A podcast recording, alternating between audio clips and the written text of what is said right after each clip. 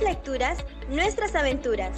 En este espacio creado solo para ti, entra a nuestra casa sin puertas.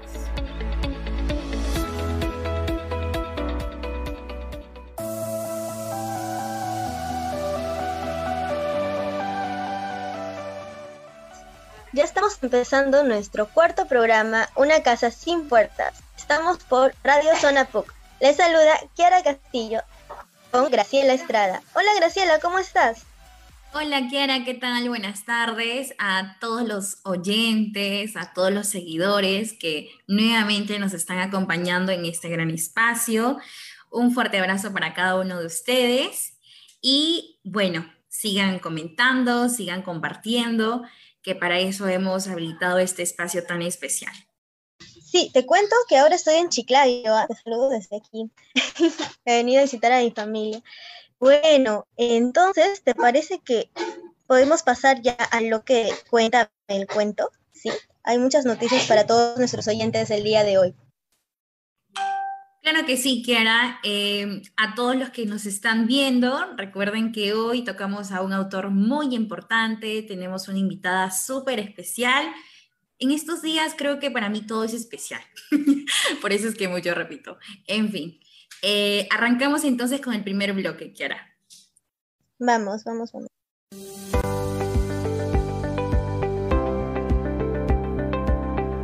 ¿Hay nuevas noticias? Claro, ¿no te enteraste?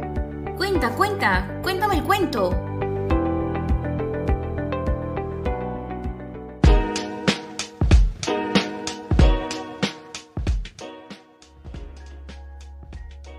El primer titular, Graciela, te cuento. La asociación Puig busca implementar una biblioteca en Ayacucho. Sí, de hecho que es una gran noticia y eh, para contarles un poquito más a nuestro público, ¿no? La asociación ya días atrás ha estado eh, recibiendo libros, así que por favor no se lo pierdan, una gran librotón para beneficiar a la biblioteca de Sarwa. Y por más que haya pasado ya este evento, ustedes si es que están cerca, si es que tienen las posibilidades, ¿no? Eh, donen libros, ¿no? Porque hasta ahora la asociación Purininchik están recepcionando eh, este tipo de material. Sí, si deseas apoyarnos, puedes escribirnos al número 999-5757-38. ¿Sí? Lo vuelvo a repetir. 999-5757-38. Contamos con ustedes para que vayan a apoyar esta gran iniciativa, chicos. Claro que sí, toda iniciativa de lectura en beneficio a nuestros niños, ¿no? Es eh, bienvenida, gratificante y especial, porque hoy todo para mí es especial. Continuamos con el siguiente titular, Kiara. Sí, te cuento que han inaugurado el Museo Casa Chabuca. Sí, es una gran noticia, a mí me encanta esta noticia y es que la Asociación Cultural Chabuca Granda y la Beneficencia de Lima presentaron el Museo Casa Chabuca con el objetivo de que la vida y la obra de esta cantautora vivan y trasciendan por siempre en las futuras generaciones, ¿no? Y no solamente en el billete de 10 soles, Kiara. Sí, genial. Este espacio cultural eh, que se proyecta como un homenaje, a la vez se verá como una plataforma de desarrollo artístico gastronómico y musical. Este museo hace un homenaje y se ubica en el Girón Ica 442 en Cercado de Lima. Creo que está cerca para la mayoría de nosotros, así que por favor visiten y si es que van a visitar, por favor pasen la voz. bueno, la Casa Chabuca eh, es un proyecto para conocer un poquito más el detalle es un proyecto sin fines de lucro, ¿no? Y todo lo recaudado en las diversas actividades será destinado a financiar la labor de la Asociación Cultural Chabuca Granda y a ayudar también a solventar los servicios que brindan ¿no? los diferentes programas sociales de la beneficencia de Lima. Así que, uff, ¿no? Es un eh, saber para mí, saber para todos, me apoyan a mí, apoyo a otros Así que por favor a considerar este, esta visita. Sí, y bueno, en este espacio se presentará el denominado Showroom Cultural, que consta de dos salas expositivas del Centro Cultural de la Beneficencia de Lima. Mostrará los objetos personales, premios y otras pertenencias que albergarán las salas permanentes del museo. Oh, sí. El showroom, eh, no sé si lo pronuncié bien, podrá ser visitado de lunes a sábado de 9 a.m. a 5 p.m. en el Centro Cultural de la Beneficencia de Lima, ubicado en Girón Carabaya, 641 Lima. Y antes de que se nos acabe el tiempo, a mí me gustaría em, reivindicar una vez más a Chabuca, ¿no? Em, de verdad que esta noticia me emociona y ya pronto con mi hermanita iremos a verlo y espero que quieran acepte mi invitación. voy con ustedes, claro que sí, no me lo podría perder. bueno, entonces ya, tenemos que pasar al siguiente bloque. Tenemos que ir al corte comercial, pero quédense con nosotros porque tendremos a una invitada muy especial. Nos acompañará Emilia, nos leerá dos hermosos poemas, aún no les voy a decir de quién porque quiero que se queden a averiguarlo. Entonces, regresamos después de un corte comercial, Graciela. Por fin ha llegado el momento. No hay mejor lugar para hacerlo. Alza tu voz.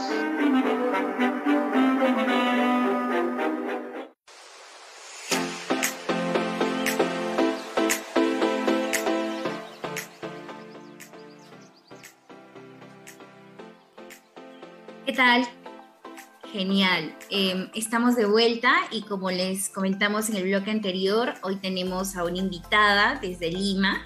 Nos acompaña Emilia Sofía Porturas Jara. Ella tiene 23 años, estudia psicología en la PUC. Nos cuenta que en sus ratos libres eh, le gusta bastante practicar deportes como tiro, atletismo y esgrima también le encanta pintar y aprender idiomas, dentro de los cuales está el italiano y el quechua. Hoy va a leernos em, caso normativo. Te escuchamos, Emilia. Hola, gracias por la invitación. Caso nominativo. Todavía, no todavía. El cielo se llama cielo. El perro, perro. El gato, Gato. Todavía mi nombre es Jorge. Pero mañana, cuando me llame perro, el perro Jorge, el gato cielo, el cielo gato, mañana, cuando tu pierna se llame brazo, tu brazo boca, tu boca ombligo, tu ombligo nada.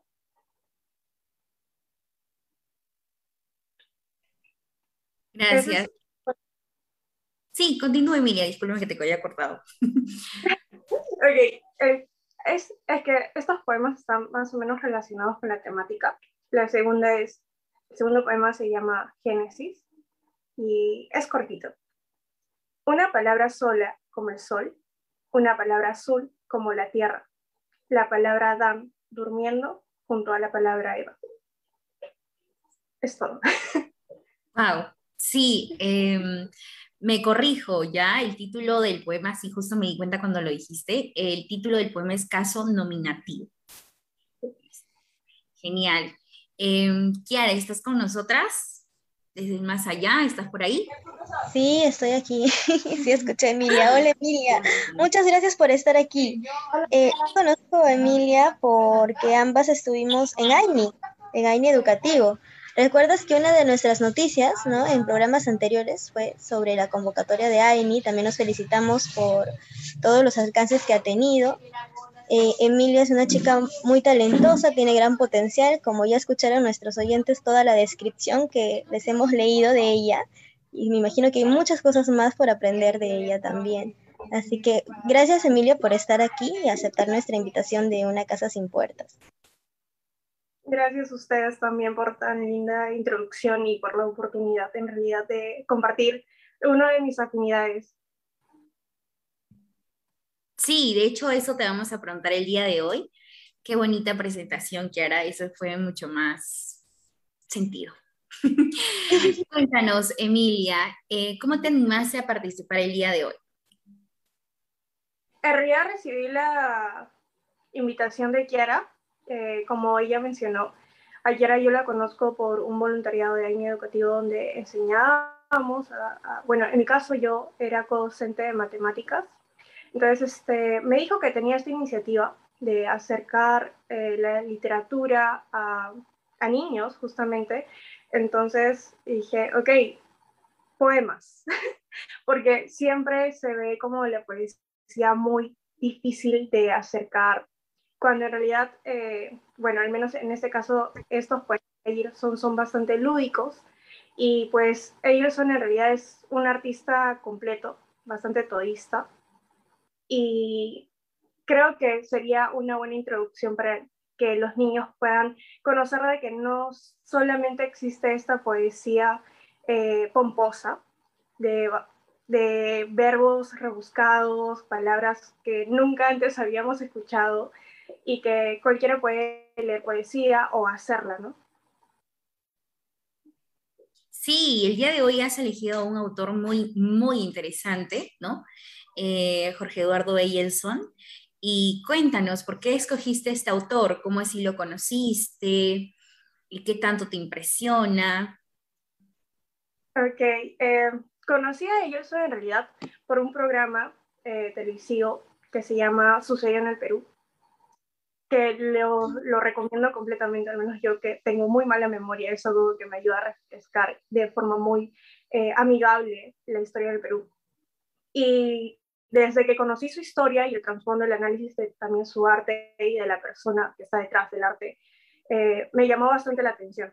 O sea, de ahí como que enganché con Eyelson. Eh, no me compré ningún libro de él ni nada por el estilo. Fue en la universidad, cuando llevé el curso de Introducción a la Literatura, me parece.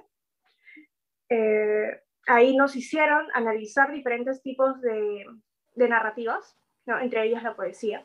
Y justo eh, analizamos el último poema que, que recité, que es Génesis, que es súper corto y pues ahí al, al, hacer el análisis como que comprendí más el poema que al principio como que puede ser un poco eh, gracioso el poema porque, o sea, es súper corto y se espera como que poemas mucho más grandes, como ya lo había dicho, pero eh, sea, Eyerson en ese momento estaba como que haciendo una, no sé si especie de crítica, pero sí de análisis al lenguaje y a las palabras, y justo esto lo relaciona con la Biblia que menciona una parte que Dios dijo, hágase el sol y se hizo el sol. Entonces el poder de la palabra y que crea realidades, y por eso es la palabra sola como el sol, la palabra azul como la tierra, que es bastante unido, y luego la palabra Adán junto a la palabra Eva.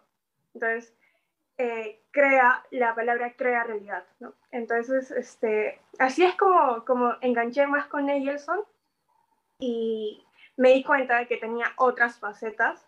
Eh, en realidad, experimentó en cualquier espacio de, de comunicación, de arte, fue también eh, pintor, escultor, eh, performance y muchas cosas, muchas cosas más, periodista, incluso también, que, que, en realidad eh, yo no soy ninguna especialista ellos son, lo siento, solamente soy una aficionada, pero sí, es un personaje bastante interesante, marca bastante también con, conmigo, con mi personalidad, entonces este, lo conocí desde ahí con que dije, Elson tiene que ser, porque no es muy conocido lamentablemente. Sí, a decir verdad, yo también lo conocí cuando estaba en... Lo conocí antes, ¿no? En el sexto ciclo, porque justo estaba llevando un taller de teatro en, en San Marcos, pero fue porque los compañeros leían a Eyerson. Yo en la cantuta no, no había escuchado sobre Eyerson, y ya recién en el octavo ciclo nos enseñaban literatura nos enseñaron literatura contemporánea y ahí recién como que la generación del 50, pero Edison es el que menos, ¿no? Debe ser también porque él mismo pues se alejó, ¿no? De, de nuestra patria y, e hizo su vida por Europa y por todos esos lares. Genial. Em, Emilia, em, ¿Por qué escogiste este poema? Porque son dos, ya nos hablaste del segundo, ¿no? Que fue como que muy significativo en tu clase de introducción a la literatura, pero el primero me, llamó mucho la atención, ¿no? Caso nominativo.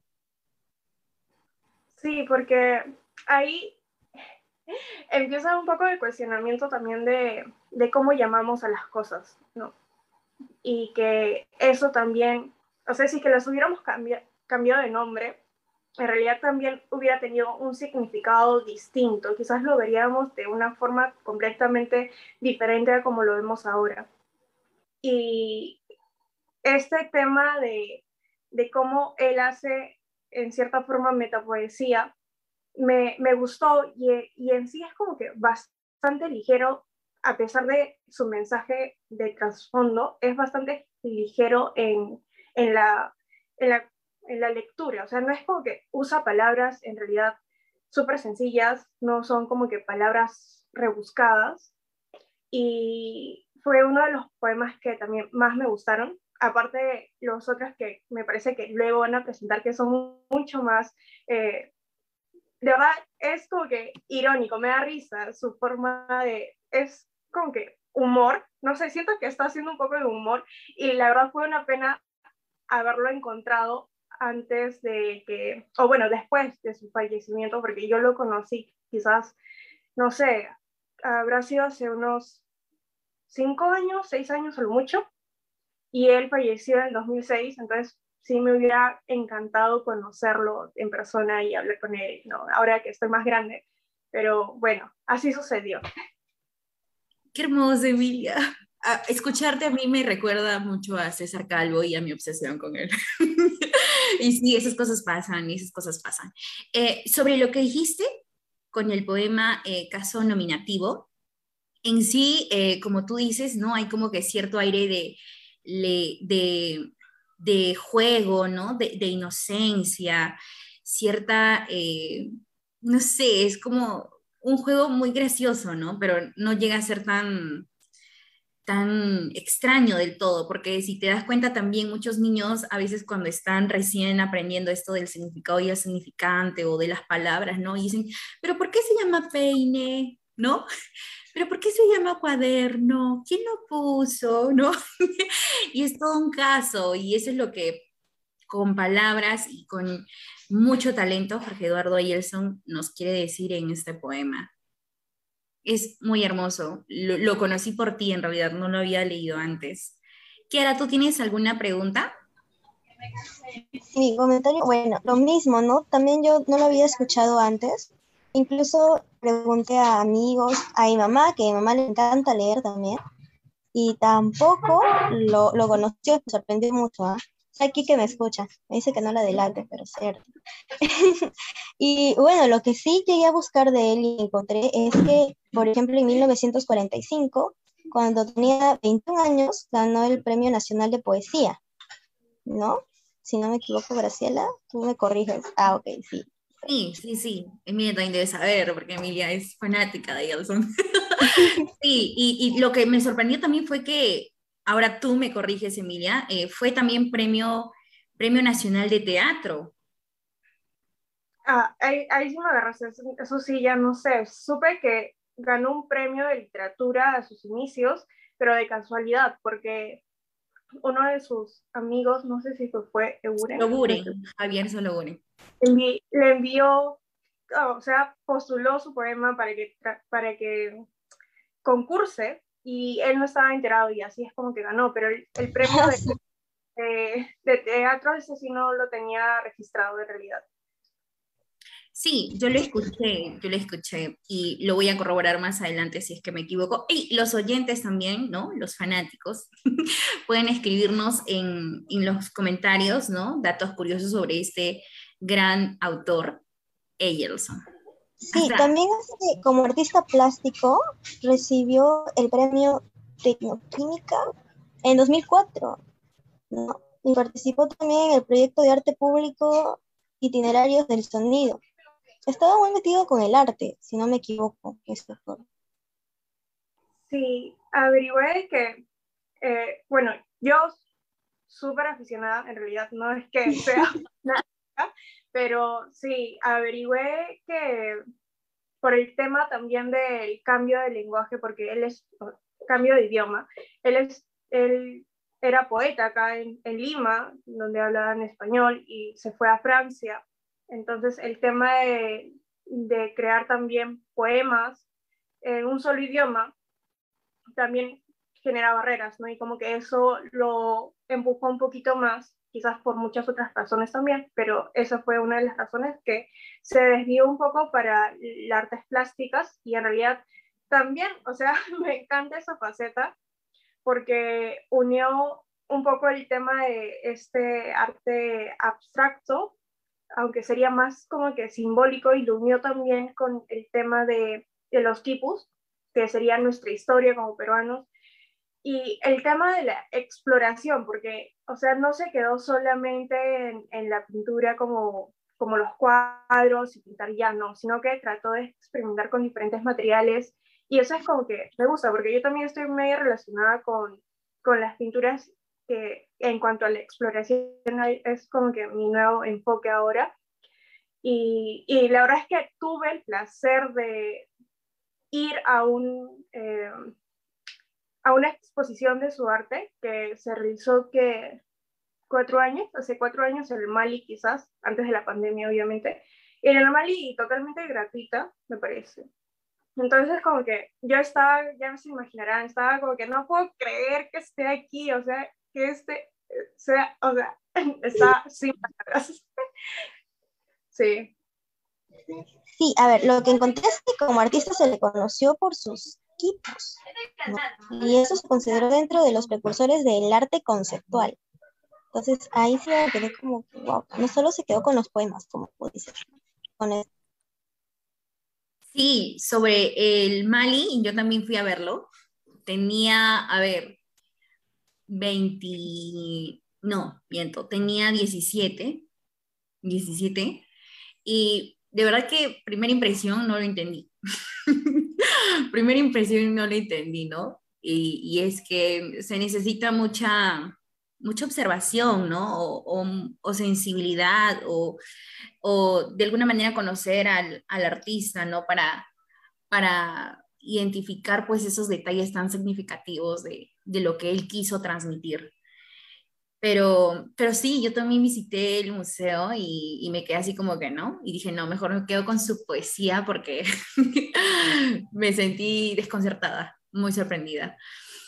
Bueno, Em, bueno, como sabes también este es un espacio en donde nosotros pues queremos compartir nuestros gustos por la lectura, ¿no? Eh, queremos conocer un poquito más de ti. Entonces, em, cuéntanos Emilia, ¿cómo así em, te vinculaste con esto de, de querer leer, querer saber, querer leer y querer saber? ¿Cuál fue el primer libro que te marcó o el primer libro que leíste tal vez? En realidad el primer libro que, me introdujo a todo esto fue Mafalda. Y no me arrepiento de haber eh, empezado con ese libro. Obviamente fue mucho más pequeña y que en tiras cómicas se desarrolla un poco de juicio crítico. Eh, obviamente de pequeña no me daba cuenta de lo que estaba leyendo no es como que diferente análisis que del que hago ahora. Si es que volvería a leer más es como que diría, no puedo creer que, que haya leído esto de pequeña. Pero sí, o sea, me comí el libro grandote que, que me compraron porque fue todo un, como que, no sé, recopilatorio, no sé cómo se llamaría, pero sí, me lo comí en, en días probablemente y eso me empezó a, como me introdujo al ámbito de la lectura. De ahí también, no, o sea, sé que hay bastantes, este, un poco de prejuicios ahí, un poco de, de, mala onda con la literatura para literatura juvenil, me parece que se llama así, que en realidad para tener, para acostumbrarte, para generar este hábito de lectura es buenísimo también, porque las historias que dan o que escriben son bastante paralelas al ideal juvenil de un adolescente que 13 años. Entonces, este, ahí leía, leía, leía, leía y tipo ahí te acabas un libro en una noche, o sea, dejas de dormir para leer. y eso también crea hábito de lectura y obviamente ahora ya en la universidad con que leo cosas completamente distintas, ahora ya básicamente solamente psicología, pero es, es diferente porque es una lectura mucho más eh, lenta, más pausada, más como que estoy realmente entendiendo qué significa este concepto o cosas así. Entonces, creo que cada etapa tiene su, su estilo de lectura. También eh, los libros van cambiando, la temática van cambiando. Y creo que es toda una evolución, un proceso, y no veo nada de malo en cualquier tipo de, de, de literatura en general, ¿no? Puede ser también hay personas que les gusta el poema y no salen de, de la poesía, ¿no? Y también está bien, o sea, es, son gustos en realidad. Claro, tienes razón, ¿no? Los gustos son muy diversos y como tú dices, con el paso de los años vamos perfeccionando, ¿no? Este repertorio porque no vamos a leer siempre lo mismo, ¿no? Siempre estamos como que en una nueva búsqueda, en la nueva búsqueda, ¿no? De nuevos autores, nuevos títulos y poco a poco la lectura se va haciendo un hábito, más que hábito diría como que una elección, ¿no? Es una decisión que tomas día a día para que te sientas mejor y pues sigas cargando con esto que es la vida. en fin, eh, continuamos. ¿Y qué les dirías tú a los niños que te están escuchando ahora, ¿no? Sobre la lectura. ¿Por qué crees que es importante leer? ¿Por qué ellos deberían leer? Mm, yo veo a un libro como un mundo por descubrir. Eh, si bien ahorita, pues nosotros somos seres visuales y las películas o Netflix nos llama bastante la atención, no es igual la experiencia, porque justo hace poco estaba conversando con un grupo de amigos que, o sea, la película tú la disfrutas, sientes algunas emociones, pero en el libro literalmente tú lo estás viviendo, o sea, tú eres el personaje principal, tú estás ahí metido y, e incluso es como que mucho más realista en el sentido de que el, autor solamente te está diciendo palabras. Tú le pones las imágenes, le pones la voz, le pones caras, le, le atribuyes quizás también otros rasgos de personalidad a los, a los, eh, a los protagonistas o los personajes. Entonces, como que un mundo diverso que, que cada libro ofrece. Es, no es igual, e incluso en cada leída, porque en cada leída cambia. Entonces yo creo que empiezan con un libro chiquito, no se pongan como que voy a leer el Quijote, porque ni yo lo he leído. Así que este, no, no se sientan mal tampoco por, por leer cosas así súper sencillas o pequeñas. En realidad, por algo siempre se empieza. Así que anímense qué lindo. Sí, el Quijote es enorme y durante mucho tiempo le tuve miedo, pero cuando lo leí fue como que, wow, qué belleza. Voy a hacer también. No, sí, Emilia, de hecho, y después viene sacar el programa a hablarnos del Quijote. pero ¿por qué no, no? ¿Por qué no? Kiara, ¿alguna última pregunta? Bueno, antes de pasar al tercer bloque, sería solamente agradecerle. Quizás, ¿qué podrías decirle a las personas que nos escuchan, Emilia? Invitar tal vez a los jóvenes, como los invitados son estudiantes de educación superior, ¿no? ¿Qué les dirías para animarlos a compartir también sus textos favoritos como tú lo has hecho hoy? Sí, en realidad eh, te hace incluso quizás yo había dejado por el tema de la universidad, había dejado ese tipo de lecturas que me había olvidado, que, que me gustaban, ¿no? Entonces como que ese tiempo también me da eh, una reconexión, me da la oportunidad de reconectarme con esos autores y sobre todo que lean ellos aunque no se van a arrepentir, conozcan el personaje. Muchas gracias, Emilia. Entonces, te quedas con nosotras para ir al tercer bloque. Sí, vamos a escuchar dos podcasts del autor que tú nos has presentado ahora, así que vamos a un corte comercial y regresamos. Aquí está lo más esperado. Ya han llegado. Ellos piden la palabra.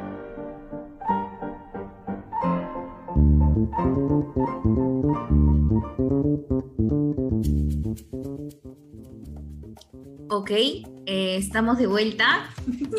y eh, continuamos con el tercer bloque, ellos piden la palabra. Antes de continuar con lo que tenemos programado para el día de hoy, que son dos hermosas audiolecturas eh, de Jorge Eduardo y el sobre las, los poemas de Jorge Eduardo Eyelson. Queremos agradecer a los padres de Arby y de Lady por permitirnos difundir sus lecturas. Y eh, te comento, Emilia, el primer poema es Poesía en A mayor y el segundo poema es Poema en forma de pájaro, su clásico. Empezamos entonces eh, con el poema Poesía en A mayor. ¿Podemos escucharlo?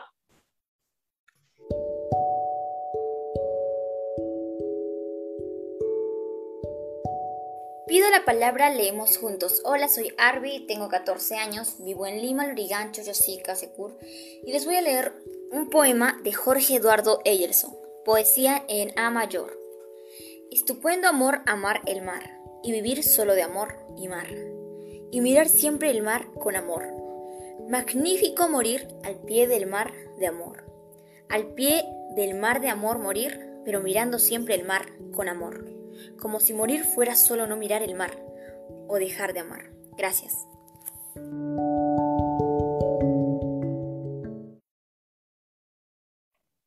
¿Qué puedes decirnos de este poema, Emilia? ¿Te trae algún recuerdo? No, primero felicitar al niño que ha leído. Eh, me encantó como lo recitó mucho mejor que, que si yo lo hubiera hecho. En realidad, el poema eh, habla bastante sobre el mar, eh, bueno, la conexión que el artista tenía con el mar. Yo no estoy segura si es que ese poema lo hizo dedicando al mar del Pacífico o al Mediterráneo, porque estuvo, vivió en bastantes lugares Egilson, pero al menos haciendo esta conexión, al menos conmigo, el mar de Lima es bastante melancólico. Eh, yo tengo este placer de, poder ir a, la playa en invierno, me encanta. La playa en invierno, al menos de acá de Costa Verde. Eh, a pesar de que hace frío, no es que me vaya a meter, pero sí es placentero escuchar las olas, relajarte, desconectarte un poco de, de ese ritmo de, de las responsabilidades que siempre uno tiene. Entonces, darse ese gustito de vez en cuando y escuchar el mar es demasiado relajante. Sí, eh, de hecho sobre Jorge Eduardo Ayelson escuché que a él también le fascinaba bastante el mar, ¿no?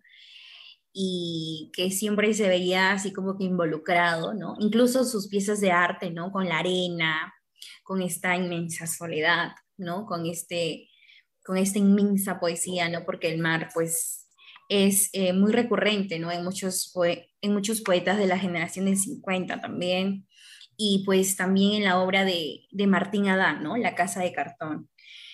Y qué bello. La verdad es que yo vivo muy alejada, así como Arby, porque Arby es una vecina mía que estuve de cumpleaños el viernes. Y eh, como dices, es una gran lectora, la admiro demasiado. Así que, Arby, ya te estamos escuchando eh, a nivel nacional. Continuamos entonces con el segundo poema para escuchar también eh, las apreciaciones de Kiara. El segundo poema es una lectura de, de Lady. Ella nos va a leer poema en forma de pájaro. ¿Escuchamos?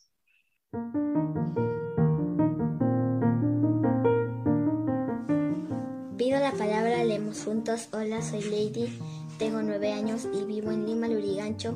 Yo soy Calvallecito y voy a leer un poema de Jorge Eduardo Eyelson. Poema en forma de pájaro.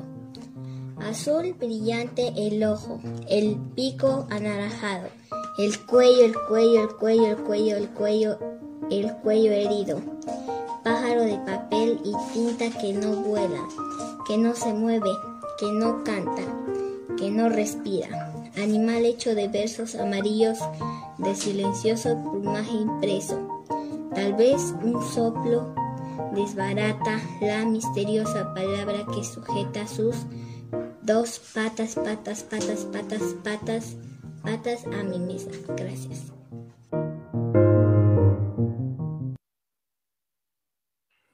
Genial. Lady es más relajada, si te das cuenta. Lady tiene una voz eh, es única, es como que estamos en el círculo, porque yo trabajo con las niñas directamente en mi comunidad. Estamos en el círculo y le digo, bueno, tenemos que ir con intensidad, con lo que nos refleja el poema, ¿no? Con todo ese sentimiento que nos despierta. Háganlo, háganlo con esa emoción. Y le di, ok, y está ahí. y, y yo como que al principio no lo entendía, ¿no? Pero después ya todos entendimos que Lady era así, ¿no? Y tratamos pues de encontrarle poemas que, que vayan de acuerdo a, a su forma de ser pero le encanta leer, le encanta leer. Kiara, ¿tú qué nos puedes decir de este poema que de verdad, de verdad tiene forma de pájaro? Sí, su silueta, ¿no? Las palabras están ubicadas de tal manera que se ve a, un ave. Y justo este, este poema lo había practicado con uno de los niños que vive en Jaén, que yo conozco cerca de mi casa. Eh, cuando estábamos leyendo, él quería grabar, hasta ahora quiere grabar audios para Pido la Palabra, solo que nunca se dio la oportunidad porque estábamos en una zona muy, muy movida, había mucho ruido de fondo, entonces, pero él siempre estaba practicando y este le gustaba mucho, le gustaba jugar mucho con la parte de cuando se repiten las palabras como cuello o patas, ¿no? El cuello, el cuello, cambiaba de tono cada vez que lo decía. Entonces, a mí también me costaba mucho leerlo en voz alta, tal vez, porque no sabía cómo modular la voz al inicio. La primera vez que lo leí, y el cuello, el cuello, el cuello, el cuello, el cuello, el cuello, el cuello, el cuello. Vi como Emilio también se sonreía cuando escuchábamos el audio, y es que sí. Y, pero también es una oportunidad para que los niños lo lean, ¿no? Tal vez les pueda parecer nuevo, ¿no? Novedoso ver un poema así, y van a tratar de explorar también nuevos poemas, ¿no? Que, que tengan esta, esta, este, este, esta propuesta. ¿Qué nos puedes compartir tú, Emilia, sobre este poema? Estos dos poemas en realidad que han escogido las dos niñas eh, son bastante visuales, porque en la poesía en A mayor, literalmente todas las A están escritas con mayúscula. Y como han dicho, ¿no? Poesía en forma de pájaro literalmente está en forma de pájaro. Acá tengo acá está el de pájaro y, y la verdad es que yo también, era como que a veces cuando lo leía decía que hasta me perdía con los números. si es que ya había dicho, había leído ya todos o me estaba pasando, porque se repiten varias veces para formar la, la figura, ¿no? Pero sí, me encanta ese tema de, de, también, no sé, siento que es un poco humorístico, pero al mismo tiempo te hace reflexionar de cómo puedes jugar con, con las palabras todo un caso nominal. ¿No? Todos los poemas creo que, bueno, en esta segunda etapa de la poesía de Yelson, ¿no? Porque en la primera etapa, ¿no? Con el que incluso gana el Premio Nacional de Poesía, mantiene su espíritu neobarroco, así súper rebuscadito, ¿no? Pero con esto, ¿no? Con, esta otra etapa es, es muy lúdico, ¿no? Da la impresión que es un niño que está que está escribiendo, ¿no? es un niño creador. Y precisamente por eso también eligieron estos poemas las niñas, porque ellas, eh, en la dinámica que tenemos, ¿no? Primero llegan a mi casa y ven los libros en la mesa y comienzan a buscar, ¿no? Tipo, tengo que encontrar lo que voy a hacer el día de hoy. Y ven el poema y dicen, oh, esto voy a leer. Ya, ok, ¿de quién lo escribió? No sé, ¿cómo se pronuncia su apellido? No, o sea, el, el autor queda como que, en, un segundo, en un segundo plano, porque lo que ellas primero eh, leen, ¿no? Y, y, con lo que primero se enganchan es con la creación. Y, de hecho, pues que ellos son es un capo, ¿no? Todas las niñas lo aman, aunque no sepan pronunciar su apellido. Listo. Eh, continuamos entonces con el tercer podcast eh, tenemos el comentario del escritor Manuel Alonso Navazar sobre Eyelson y también vamos a pues escuchar con atención para poder corroborar algunas ideas que hemos ido soltando durante todo el programa. ¿Escuchamos entonces?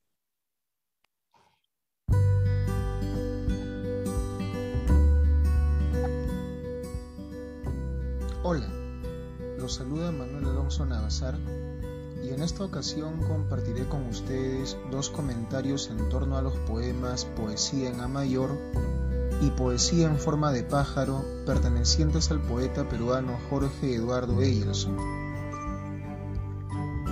Nacido en Lima en 1924 y fallecido en Milán en el año 2006, Eyerson es, sin lugar a dudas, uno de los poetas más representativos de nuestra literatura. Su versatilidad lo llevó a incursionar también en otras ramas del arte, como la pintura, la escultura y la fotografía, logrando realizar en todas ellas un trabajo destacado y significativo. A Eyelson se le considera miembro de la denominada generación del 50, conformada por poetas de la talla de Juan Gonzalo Rose, Alejandro Romualdo, Washington Delgado y Blanca Varela, los cuales, junto a otros integrantes de la misma relevancia, se caracterizaron por cultivar una poesía que tomó como base la estética vanguardista europea y en algunos casos el compromiso social, no siendo este el caso de Eyerson, quien optó por practicar una poesía pura, libre de todo vínculo con problemáticas sociales. Ganador del Premio Nacional de Poesía a los 21 años de edad, gracias a su libro Reinos, entre sus obras destacan también Mutatis Mutandis, Noche Oscura del Cuerpo, Habitación en Roma, y la novela El cuerpo de Julián, entre otros títulos. En Poesía en A mayor, perteneciente a su libro Tema y Variaciones, vemos esa disposición de Eyelson por experimentar con la palabra, a través de juegos fónicos que vinculan vocablos de similar sonido, y que leídos en conjunto llevan al lector a descubrir que entre ellos se pueden tejer relaciones que forjan imágenes y conceptos relevantes. De este modo, podemos notar que las palabras amor y mar, que se erigen como los pilares del poema, forjan una estrecha conexión en tanto hacen referencia al vínculo que el poeta siente con la naturaleza, un vínculo puro, capaz de liberarlo de los problemas y presiones de la vida cotidiana, en la cual el amor casi siempre suele quedar mal parado ante alguna circunstancia que impida la armonía existencial. Es así que dice en el primer verso, estupendo amor, amar el mar, en vista de ser aquel un amor que no arrastra consigo el riesgo de sufrir una pena. No obstante, posteriormente el poeta resalta a pesar de las dificultades que puede conllevar la importancia de cultivar el amor en todos los ámbitos, como si amar se tratara de respirar y dejar de hacerlo significara a sí mismo una muerte en vida. De este modo es que deben ser entendidos aquellos versos finales en los que dice como si morir fuera solo no mirar el mar o dejar de amar. En Poesía en forma de pájaro, un caligrama perteneciente al mismo libro en el que se ubica el poema antes comentado, el poeta juega esta vez con el espacio.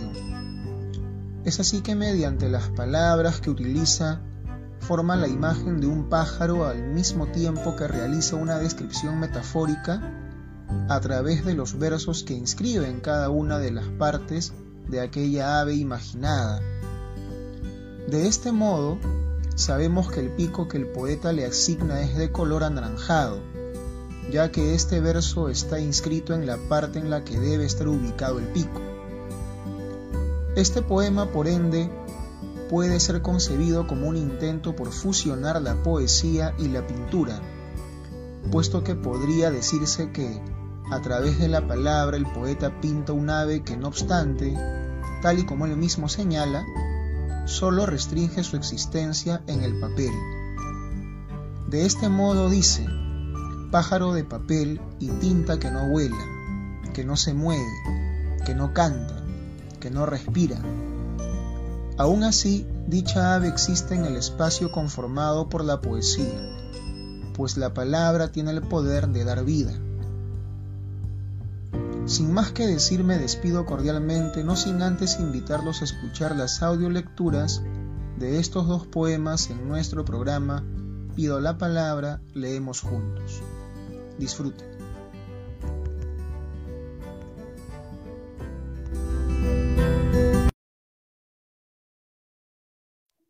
Eh, bueno, agradecemos a Manuel Alonso Navazar por tan acertadas palabras y de alguna manera, pues todo lo que hemos dicho está ahí también, ¿no?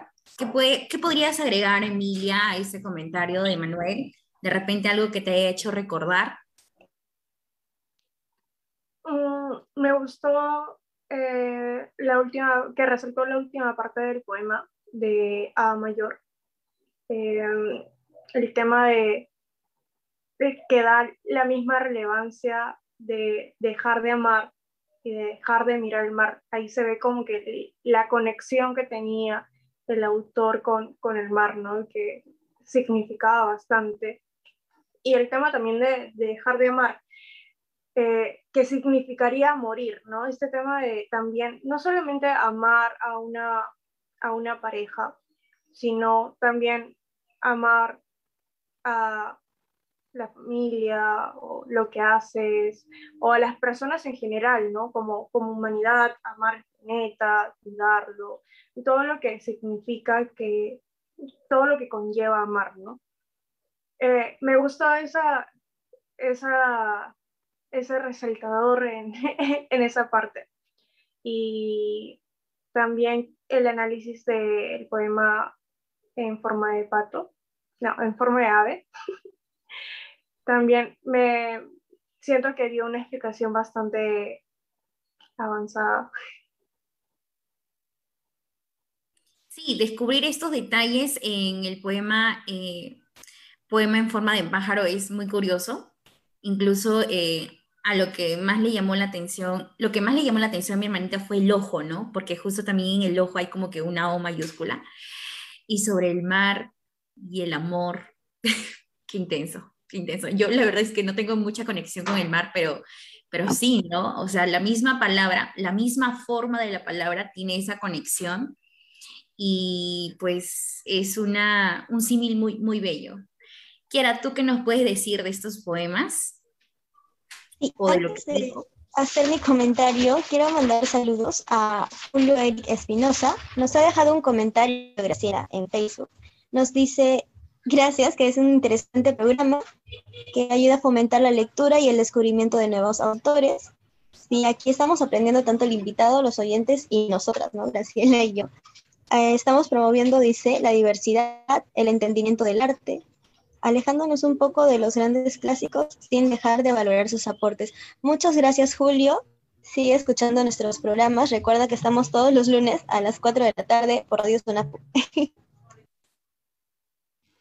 Sí, de hecho que, em, bueno, Eielson no será un clásico, pero es un representante muy importante de la generación del 50 y la generación del 50 pues es un hito, ¿no? Dentro de la literatura peruana que considera también a, a Vallejo como maestro y creo que hasta ahora, pero bueno, la generación del 50 tiene autores tan reconocidos e intensos y el día de hoy estamos conociendo un poquito más de Eielson gracias a la elección de Emilia. Eh, gracias, Julio, por, las, eh, por los comentarios. ¿Qué más, Kiara? ¿Qué quisieras preguntar tú, Emilia? Porque hoy he estado muy callada. No, sí, a todos discúlpenme, este, porque la verdad, como comenté al inicio, Graciela, te conté que este, no estoy en Lima ahora, hice un viaje y he tenido muchas dificultades por conexión de internet, ¿no? Como ahora todo es así, por su, por mí, en fin. Pero gracias de nuevo, este, Emilia, la verdad es que el programa ya está a punto de terminar, les contamos que nos queda poco tiempo, así que sí, tan rápido, dice Sí. Entonces, eh, yo quiero escuchar a Emilia para que mande quizás saludos, ¿no? De nuevo, que invite a la gente a escucharnos, a sus amigos, tal vez a su familia. Emilia, escuchamos. Gracias nuevamente por la oportunidad, en realidad, eh, por la invitación. Eh, sí, en realidad me parece una iniciativa bastante importante esto de alcanzar la lectura a niños y también en general a diversas personas, porque a veces nos alejamos un poco de este mundo como me pasó a mí y dar este espacio de reconexión yo creo que es importante. También el hecho de conocer nuevos autores que quizás nosotros no los registramos, pero que quizás ahí nos está, eh, podemos engancharnos con él, como me pasó a mí con Ayerson también, es importante. Gracias, chicas. Gracias, Emilia. A sí, a ti, definitivamente. Entonces, pues nos despedimos, Graciela. Nos volveremos a ver el próximo lunes a las 4 de la tarde. También ya tenemos a nuestra invitada, así que no se lo pueden perder. Nos pueden ver por Radio Sonapuc. Saludos a Milagros, que nos dice excelente contenido. Un abrazote, Milagros, que desde pido la palabra. Leemos juntos también. Graciela, nos vemos el lunes. Emilia, de nuevo, muchas gracias. Gracias a todos los que nos han estado escuchando y hasta pronto. Bye, bye. Cuídense. Chao, chicas.